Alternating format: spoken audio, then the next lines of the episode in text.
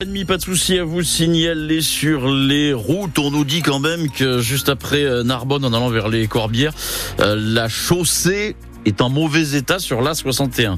Je sais pas exactement ce que ça veut dire, est-ce qu'il y a du verglas ou pas, mais bon, chaussée en mauvais état sur l'A61 euh, à hauteur de Lézignan-Corbière sur l'autoroute des deux mers, sinon pas de souci à vous signaler. La météo, Léonie Cornet. Il fait froid ce matin, mais patience, le soleil va briller petit à petit juste avant de laisser place aux nuages dans l'après-midi, surtout sur l'ouest de l'Hérault. Ce matin, il fait moins 1 à Agde-des-Lunel, moins 2 à Montagnac, moins 3 à Béziers.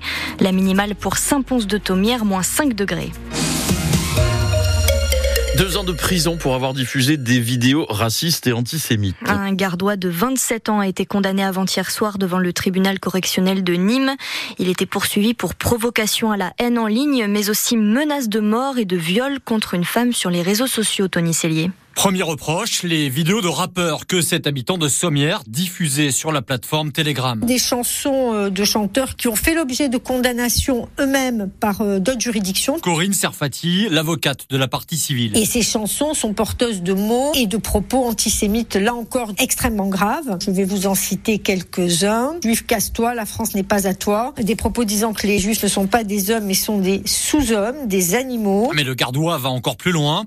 Il menace ensuite notamment une femme en région parisienne qui donne l'alerte quand elle voit toutes ces vidéos. Je vais aller chez toi et te torturer et te faire un bon viol correctif. Corinne Serfati. C'est d'une rare violence et ce qui est d'autant plus grave dans ce dossier, c'est que les diffusions et les transmissions en ces termes sont extrêmement nombreuses. Et cette parisienne, choquée, n'a pas trouvé la force de venir au tribunal à Nîmes. C'était impossible pour elle de venir. Elle est encore en état de traumatisme. Elle a eu très très peur pendant euh, des mois durant. Elle était soulagée et satisfaite que la justice ait entendu sa parole et reconnu sa souffrance. À l'accusé, avec ses deux ans de prison, écope ainsi d'une peine encore plus lourde que celle requise par le procureur procureur qui avait requis 18 mois de prison, dont la moitié avec sursis.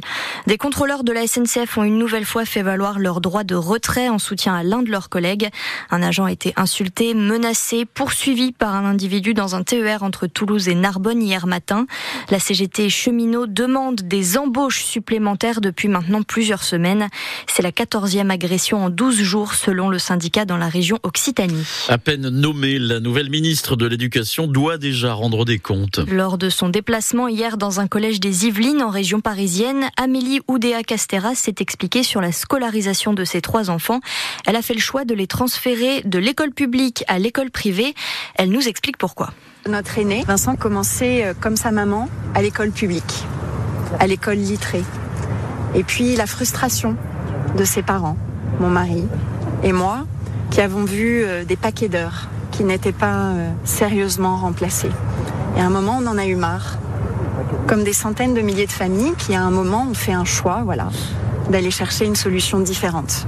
Et depuis, de manière continue, nous nous assurons euh, que nos enfants sont non seulement bien formés, avec de l'exigence dans la maîtrise des savoirs fondamentaux, et qui sont heureux, qui sont épanouis. Et c'est le cas pour mes trois petits garçons, mes trois enfants qui sont là-bas. Alors je pense que avant de stigmatiser les choix des parents d'élèves, il est important de rappeler que l'école, c'est celle de la République et que la République travaille avec tout le monde dès lors qu'on est au rendez-vous.